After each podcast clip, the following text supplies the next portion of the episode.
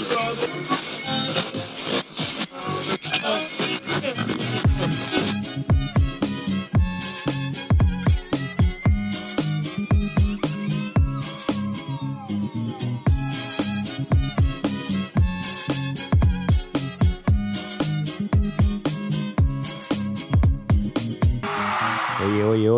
es Alex Torres junto a Omar y Geraldo de Trifulca Wrestling Media y bienvenidos a un nuevo episodio de Trifulca Wrestling Podcast Interviews.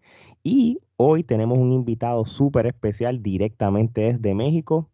Es un luchador de generación, este, ya que está en ese legado de lo que es el médico asesino. Este, también ha sido parte de, de, territorios como la Florida Championship Wrestling en un momento dado. Eh, también ahora mismo actualmente lucha para empresas como la IWRG este, y representando a México y continuando ese legado de su familia, The Mexican Warrior, el hijo del médico asesino. Un aplauso. Bueno. Bienvenido, bienvenido. Buenas noches. Bienvenido, bienvenido. Gracias, muchas gracias. Buenas noches. Seguro que sí, ¿no? Gracias por sacarle un tiempito para nosotros y para no perder el tiempo. Omar, empieza con la primera pregunta. Bueno, médico, cuéntanos cómo empezó tu interés por la lucha libre. Bueno, primero que nada, gracias por su tiempo, gracias por el espacio. Al contrario, para mí es un placer es estar compartiendo estos momentos con ustedes y con todos los que nos escuchen. Eh, pues bueno, mi pasión comienza desde, desde pequeño. Eh, toda mi niñez y toda mi cuestión de vida se relacionaba a la lucha libre. Mi papá también como luchador eh, lo acompañaba mucho a las arenas. En su momento también se eh, participaba en la lucha como, como autoridad. Y pues bueno, toda mi vida alrededor de la lucha libre. Y pues todo lo relacionado a la lucha, eh, la escuela, la, en la primaria quería solamente ir a entrenar. Si mi papá tenía una oportunidad en vacaciones de llevarnos al gimnasio, pues yo me iba al ring. Yo lo que quería era sentir la lucha libre y pues bueno, ese fue el primer acercamiento y el, el, el, encontrar las máscaras y todo lo misterioso y lo mágico de la lucha libre. Muy bien, Gerardo. Mencionaste que ibas con eh, tu papá a, a, los eventos, a las carteleras. Este, cuando este, ibas con tu papá, eh, ¿te quedabas tras bastidores o tenías oportunidad de ver el, el evento junto con el público? A ver de las dos partes, porque acompañado con mi familia íbamos a la arena, al evento, y mi mamá, mi hermana se quedaban en, la, en, en, en, las sillas, en las butacas, y yo tenía la oportunidad y el privilegio de ir a, a vestidores. Mm. Eh, era increíble para mí este mundo porque era algo que yo sigo admirando, lo que soñaba, lo que quería, y afortunadamente y gracias a Dios que, que tengo la oportunidad de ser luchador. Muy bien. Este, ¿cuándo o en qué momento de tu vida, verdad? Yo sé que esto ya, la, la, lucha libre está en tu sangre, obviamente, con lo que nos estás mencionando, pero ¿en qué momento de tu vida tú entonces dijiste, tú sabes que ahora es el momento de pertenecer a la industria de la lucha libre? Siempre quise ser luchador. Yo le digo a todo el mundo, yo creo que cuando somos niños uno sueña en ser astronauta, este, abogado, me ha, me ha tocado, eh, este, bombero y de todo, ¿no? Eh, para mí siempre fue ser luchador. Yo lo único que quería era portar el nombre de mi papá y ser luchador. Eh, afortunadamente, ahorita tengo el privilegio de serlo y por lo mismo les digo, lo represento de esa forma o lo explico de esa forma, el hecho de que tu máximo sueño, lo que tú hayas querido de niño, yo lo soñaba y lo logré al ser luchador. Perfecto. Qué bueno, qué bueno. Muy bien, de verdad que sí. Omar. Háblanos de esos primeros entrenamientos tuyos y quiénes fueron esos primeros maestros, si fue tu padre o qué otras personas estuvieron ahí enseñándote los primeros pasos en la lucha libre antes de tú comenzar en el negocio como tal. Es algo muy gracioso porque a pesar de que mi papá es luchador y demás, este, nunca de niño tuve la oportunidad de que él me entrenara.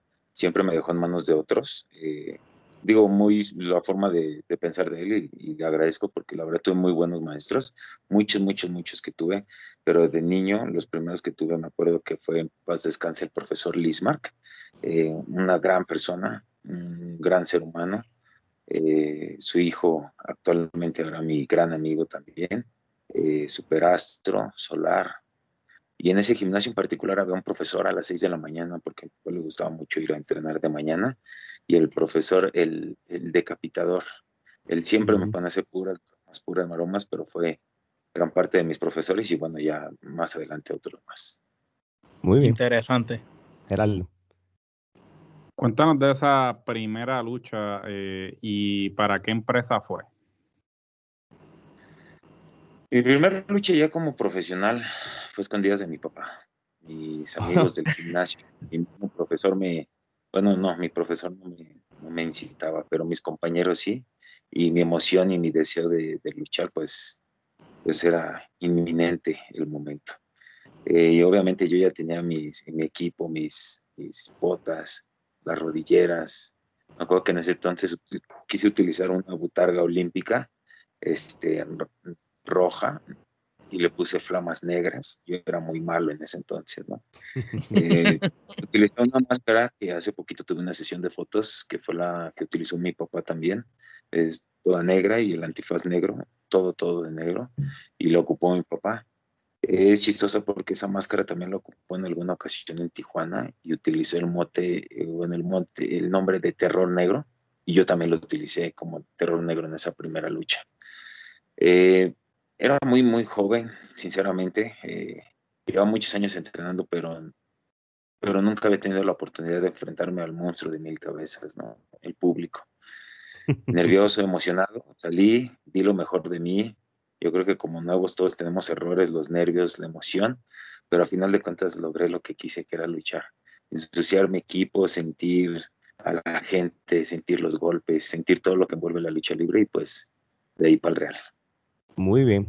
Y, y bien acá, ¿y era bajo una empresa de lucha libre en específica conocida? ¿Era, era una arena de mucha gente? ¿Dónde fue? Si te acuerdas.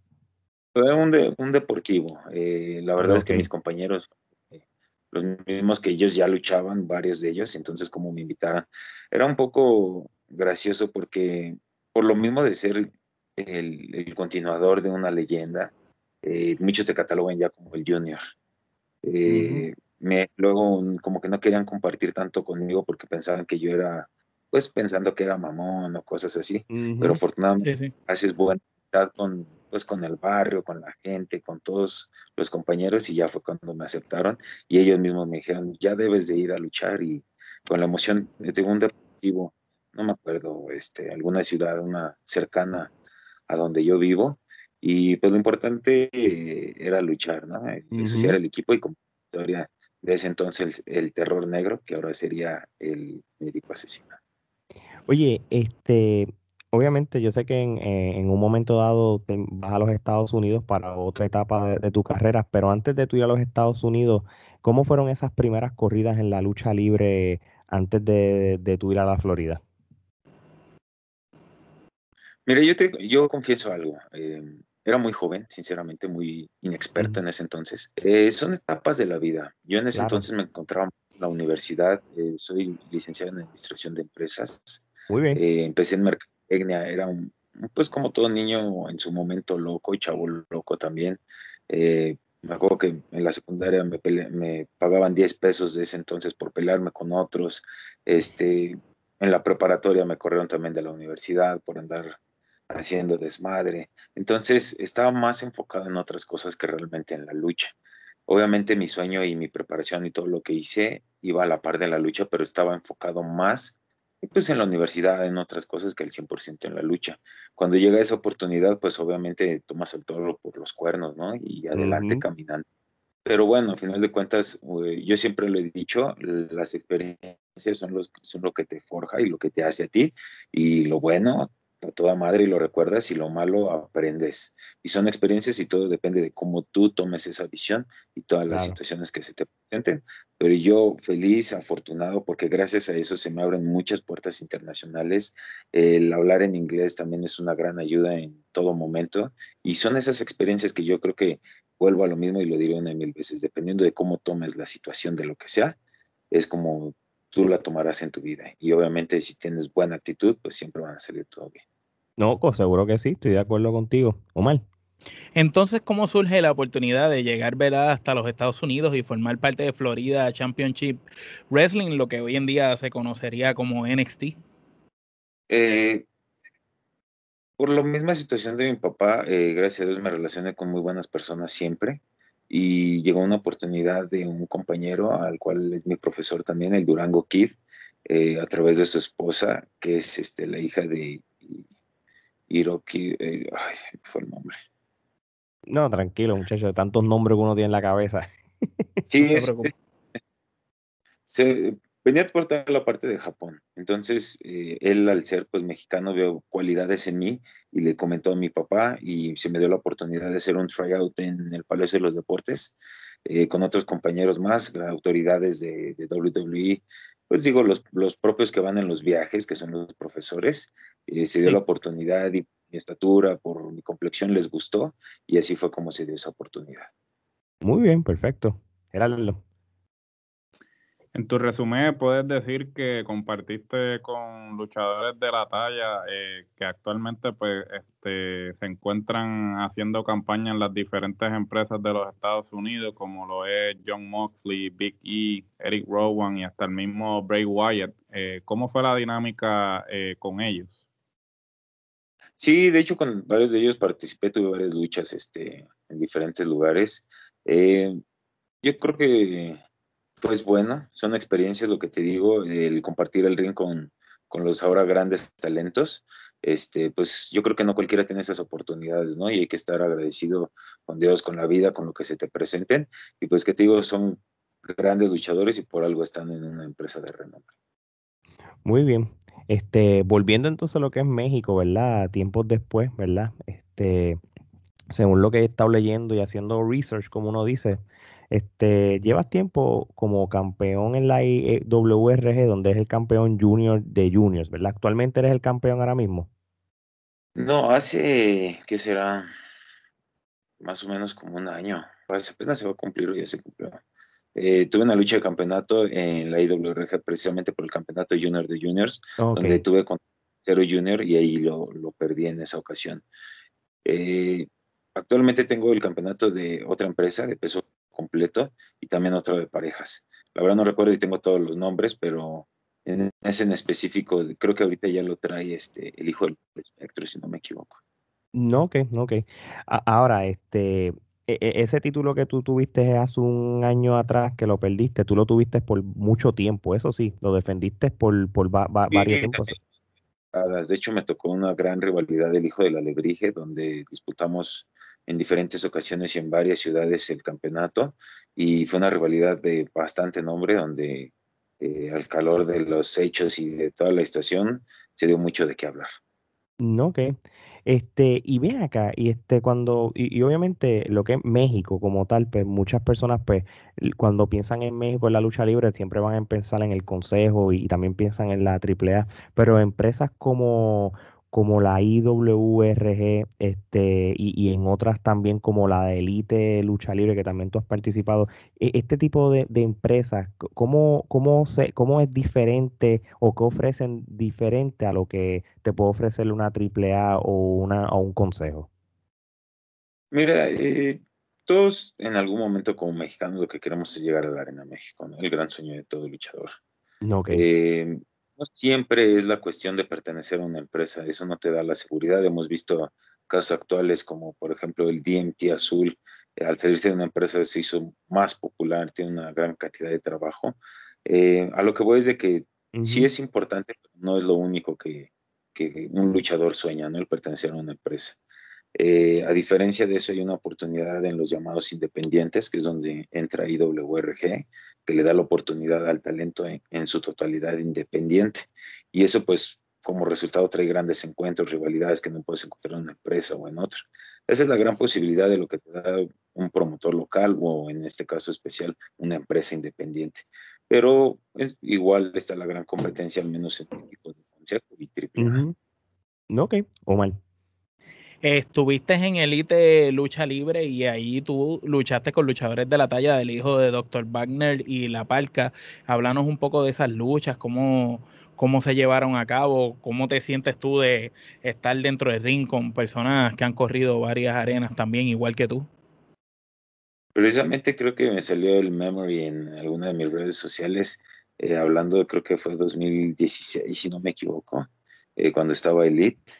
Y este, pues muy buenos encuentros, talento de calidad en esas luchas. Y que te puedo decir eh, en esas luchas de enfrentarme al hijo de, de Rayman, eh, al hijo de Lea Park, al mismo hijo de Dos Caras y un gran talento y esas luchas que te digo tremendísimas. Y gracias a esas también el cumplir un sueño de pisar la Arena México, de las grandes rivalidades, de sacar en su momento lo que fue la llamada Ola Blanca y el que sonara en la Arena México, pues también uno de los grandes sueños que tengo la fortuna de haber cumplido. Muy bien, perfecto. Gerardo. Si comparamos el legado de los médicos asesinos, tú traes algo diferente, porque no solamente usas la, máscara original blanca, sino utilizas otras máscaras y, otros eh, atuendos, ¿no? Este, cada atuendo que eh, tú utilizas, este, tiene una razón de ser, tiene un motivo. Bueno, la cuestión del equipo, em, desde hace muchos años a mi papá no le gustaba todo eso porque él pues a sus años y a su experiencia, él considera que es mejor lo clásico y es muy válido, ¿no? Pero como en un momento yo le dije, esa es tu historia, ahora es momento de hacer la propia. A partir de un 18 de octubre de 2009 es cuando comienza el hijo del médico asesino y es una mezcla muy interesante de todas las situaciones que han pasado y les comento por qué. Ahorita llegamos al equipo. Eh, con esto de la globalización y de redes sociales, hace es gracioso porque hasta lo sacaron en meme, ¿no? En las redes sociales de MySpace y cuando empezaban, y ahora cuántos años han pasado y las nuevas redes sociales que hay, y ya vamos en esta por la vacuna, ¿no? Eh, a lo que voy es de que desgraciadamente en el ambiente había muchos clones antes de que yo debutara oficialmente, eh, que si en San Diego, que si en Los Ángeles, que si en Tijuana, y si en otros lados, pues gente sin escrúpulos que se aprovechaba sí, que se del personaje, de la marca, ¿verdad? Exactamente, y pues bueno, entonces ahí es cuando comienza la historia y cuando comienzo yo a tatuarme. La única forma en que yo puedo asegurar de que no clonen y que sea el verdadero yo es cuando que la, gente empiece a identificar los tatuajes. Ok. Este fue mi primer paso. En, el segundo dije, ¿cómo puedo diferenciarme siempre, siempre de lo mismo? Eh, yo dije, renovar o morir en este caso representando a México, la bandera tricolor, mantengo la bandera y demás.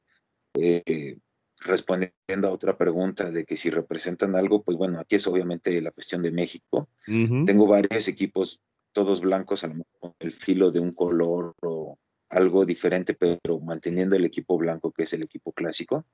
Eh, colores de, diferentes, morado, rojo. La intención era cambiar, hacer algo diferente. Eh, que la imagen sí se mantenga del médico, a lo mejor mantener el filo blanco, detalles blancos, como te digo, pero dándole un toque juvenil a lo que pudo haber hecho mi papá o mi tío en su momento, buscando mi propia identidad, mejorando, cambiando y yo diría que evolucionando. Pregunta que te hago, ¿verdad? Este, para las personas que quizás no, no sepan el, el legado del médico asesino, ¿verdad? Y si lo puedes decir en, una pequeña historia, ¿cómo, empezó el, legado del médico asesino? O sea, desde tu papá, me diste tu tío y en el caso tuyo, ¿desde qué año empezó? El nombre del médico asesino es de hace, pero muchos, muchos años. De hecho, la primera película de luchadores se llamó El Enmascarado de Plata y le hizo el médico asesino, César Manríquez. Eh, Desde ese entonces hablamos de esos 1950 y a partir de 1980 y tantos es cuando sale mi papá. Eh, él ahora como médico asesino. De ahí a la par, más o menos unos años después, sale mi tío eh, Mario Fuentes como el médico asesino junior, continuador de la leyenda y una gran leyenda en Tijuana. Eh, eh, y pues bueno, él se mantiene, hace sus logros, mi papá en su momento está, no está, pero se va por cuestiones de hospital y mantener y la familia y demás. Y pues bueno, es así como se forja la, la leyenda del médico asesino, con la parte de, la, de las películas clásicas y el gran personaje de los años 50. Ah, nos remontamos a un nuevo capítulo, 1980 y tantos, con mi papá, la ola blanca y todos esos grandes años. Y pues bueno, de los 2000 para acá, eh, les digo, un 18 de octubre, es cuando comienza la historia del hijo del médico asesino. No, ok, muy bien. No, y, y, y trataste, y, también nos, mencionaste que, que, esto, me imagino, y, disculpa la ignorancia, ¿verdad? Que quizás, quizás esto pasa con otros otros legados o familias de, de, lucha libre, de que lamentablemente hay otros lugares que vienen y copian este el nombre de, de ustedes. Los personajes. Este, cómo, eh, eh, eh, pero a la, a la última, a la, o sea, realmente al final, este, todo el mundo sabe quiénes son los verdaderos. En este caso, como tú lo dijiste, tú tienes tu manera de describir que eres tú con lo de los tatuajes y todo, ¿verdad? Sí, mira, desgraciadamente eh, hay gente que se quiere aprovechar de las buenas personas, eh, usurpando nombres y demás, lucrar. Y pues realmente más allá de todo eso, yo lo que quise fue asegurar y cómo podía transmitir el mensaje que quería del médico asesino que llegara más allá de lo que se pudiera. Pues en ese tiempo les decía las redes sociales, este, cuando estaba MySpace, High Five, todo eso, creando los perfiles. Y bueno, ahorita la gran diferencia que hay hasta, hasta los famosos luchadores de Facebook, ¿no? Pero bueno, utilizando las herramientas y correctamente, creo que es algo bueno. Y pues también la identidad propia, el estilo, eh, a lo mejor la voz, eh, varios detalles que creo que es lo que forma eh, mi personalidad como el médico asesino. Ok, perfecto. Omar. Ahora vamos a una serie de preguntas, eh, tú como fanático de la lucha libre, eh, vamos a comenzar con esta. ¿Cuáles serían los cinco luchadores favoritos de México para ti de todos los tiempos? Pues mi papá, mm, Carmelo Reyes Sin Caras, el mejor rudo y para mí un gran luchador. Em, el Perraguayo 3, mm, Mil Máscaras 4 y mm, es que es una hay muchísimas leyendas que podría elegir, sinceramente. Sí, sí, no, no, no, claro. No, hay problema, eh, sabemos que son algunos de los, los que te gusten a ti, tú sabes. Este, y por último, no sé, un clásico, no sé, a lo mejor Huracán Ramírez, pero de los de super antaño, de hace muchos, años. No, ok, seguro, está bien, no hay problema. Gerardo. Ahora, siguiendo por esa línea, eh, danos tus cinco luchadores favoritos del mundo. ¿Actuales o generales? De todos los tiempos, cualquiera. Pueden estar vivos o, muertos, desenterrados, como sea. como sea. Pues internacionales, admiro mucho a Stone Cold Steve Austin de toda la temporada de WWF y todo eso, este gran luchador, este, bueno, puede ser uno. Eh, Terry Saturn, sin duda para mí sería segundo. Buenísimo. Nacionales, pues grandes leyendas chicana, sangre chicana también. Me gustaría, no sé, algo así como el cavernario Galindo, conocer más allá del personaje y por qué lo representaba también.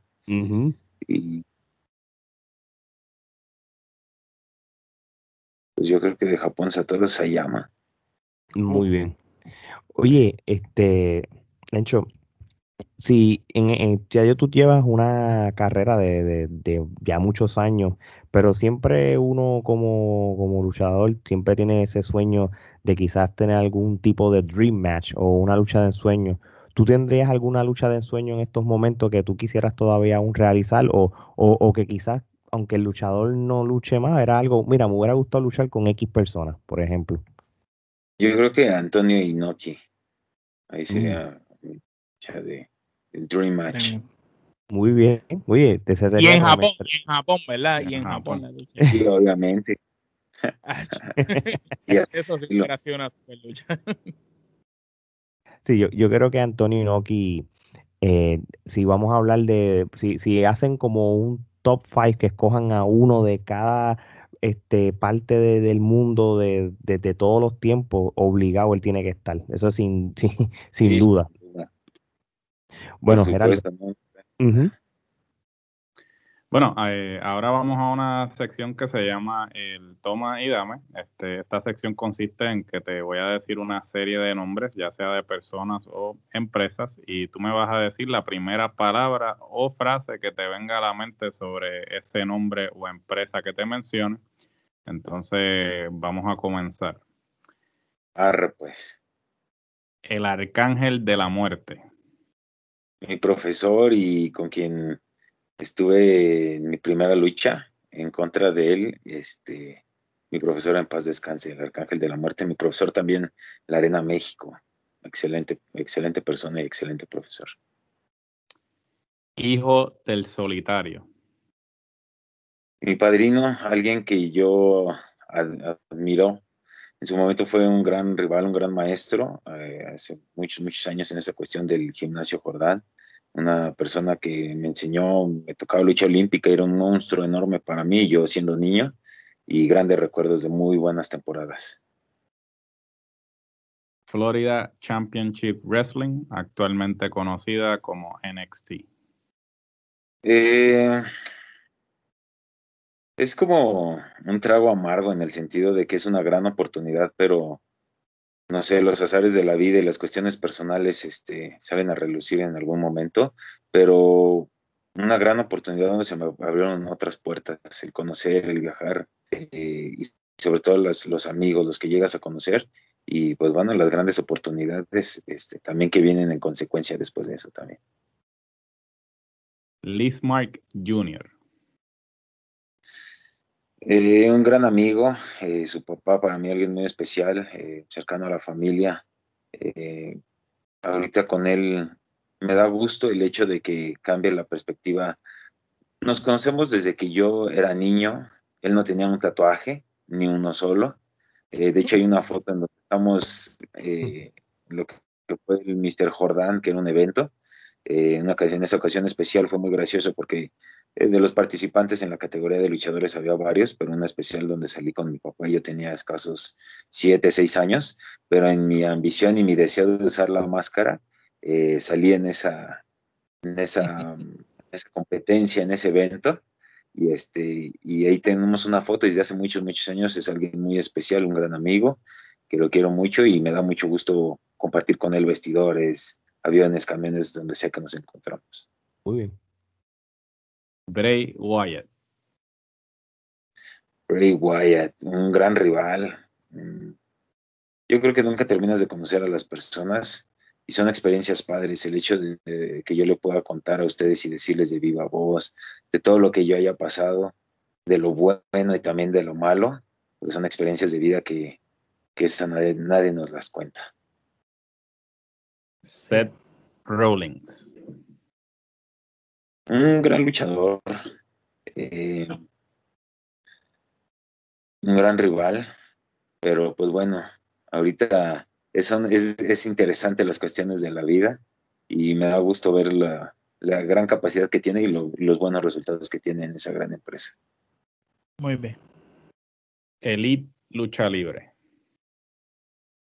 Una temporada muy buena, buenísima de la lucha. El tener la oportunidad de pisar constantemente la Arena México, diferentes elementos, eh, diferente público de diferente día, eh, un sueño hecho realidad de los grandes logros de personales y profesionales.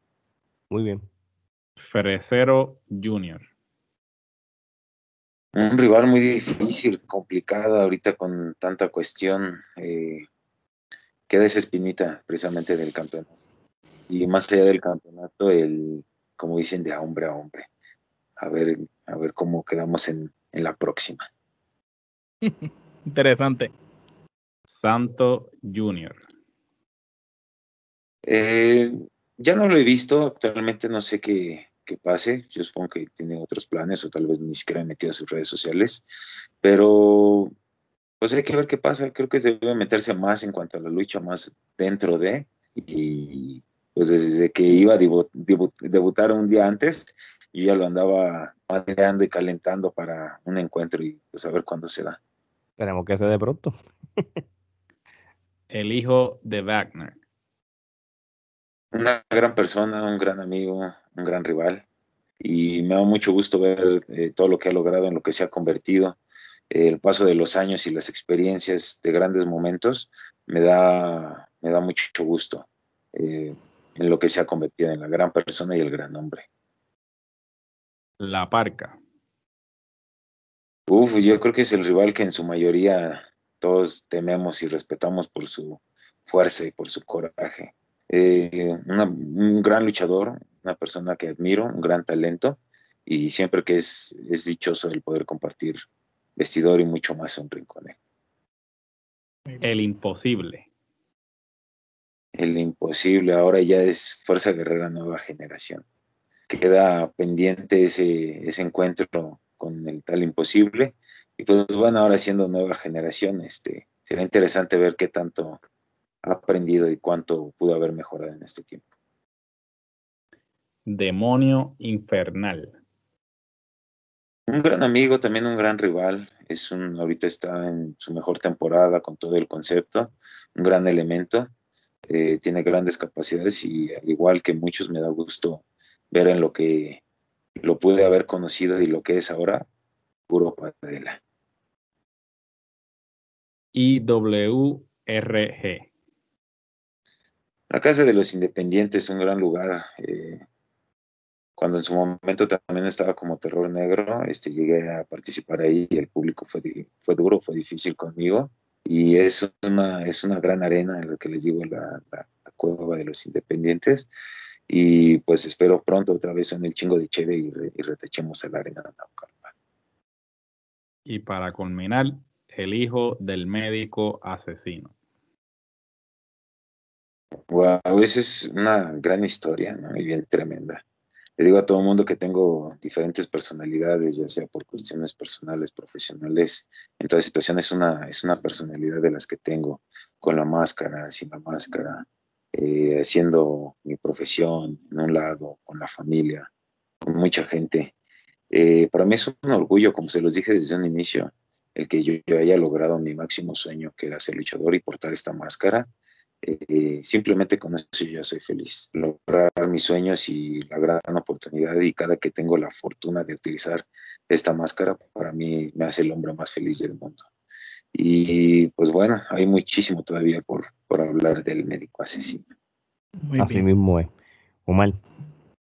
Bueno, eh, sabemos que todavía te queda mucho camino por recorrer y como bien lo acabaste de decir, como médico asesino falta mucho por construir, pero el día que tú decidas colgar las botas y retirarte, como decimos, ¿cuál tú quieres que sea tu legado, cómo tú quieres ser recordado por todas las personas? Pues yo creo que el hecho de que se hable de, los, los, los encuentros que tuve, lo que pude hacer, lo que les pude vibrar, los que les pude transmitir, el hecho de que haya tan solo una persona que se acuerde de una lucha particular o de, un saludo, de, de, cualquier situación que haya tenido relación conmigo, yo creo que ya con eso es lo más importante.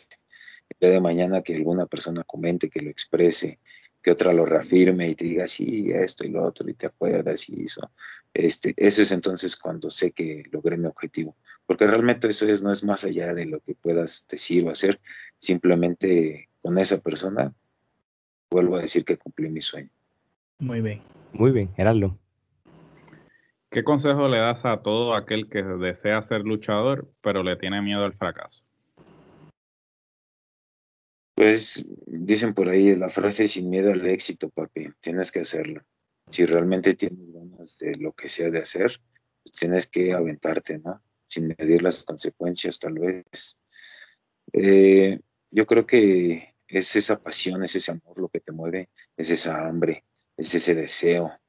Y lo que sea que tengas de motor y lo que te tengas que utilizar para lograrlo, lo debes de ser. Ahí entramos en más cuestiones, ¿no? Tampoco se trata de pisar a quien sea para lograr lo que tú quieres y eso, pero en el buen sentido de lo que puedes hacer y de lo que debes de hacer, tal vez con las compañías, eh, con las personas, no sé, de cualquier tipo de situación, tienes que hacerlo y entregar lo mejor de ti. Muy bien, muy bien. Oye, de verdad, este, Lencho, de verdad que te damos las gracias por haber sacado el tiempo este, para hablar y contarnos de tu trayectoria. Sabes que las puertas están abiertas eh, para cualquier tipo de promoción o cualquier tipo de conversación que quieras tener con nosotros. A todas las personas que quieran saber más de ti, ¿en cuáles son las redes sociales donde te pueden conseguir? Al contrario, gracias a ustedes por el tiempo, por el espacio dichoso soy yo de, platicar con ustedes y los que nos dan la oportunidad de ver esta transmisión. Sí, pues en las redes sociales, ahorita Facebook, Twitter, Instagram y todas esas, en general estoy como Lenchócrates, eh, con K, en Facebook igual como Lenchócrates Elizalde, como mi gallo de oro. Y pues bueno, en general les digo el arroba lenchócrates, si es una S, dos S al final, eh, ahí estamos a la orden para el desorden. Así mismo es, de la que muchas gracias por sacarle tu tiempo. Y un último mensaje que le quieras dar a todas las personas que escuchan Trifulca Wrestling Media alrededor de 18 países por toda Latinoamérica y hasta algunos países de Europa. Agradecerles a ustedes, a cada uno por su tiempo, por el espacio, por la oportunidad y a toda la gente que está viendo la transmisión. No se lo pierdan. La mejor trifulca con un chingo de cheve y desmadre. Gracias. Así mismo es. Bueno, pues de parte del Lencho, Geraldo, Mari y Alex, esto es entonces hasta la próxima.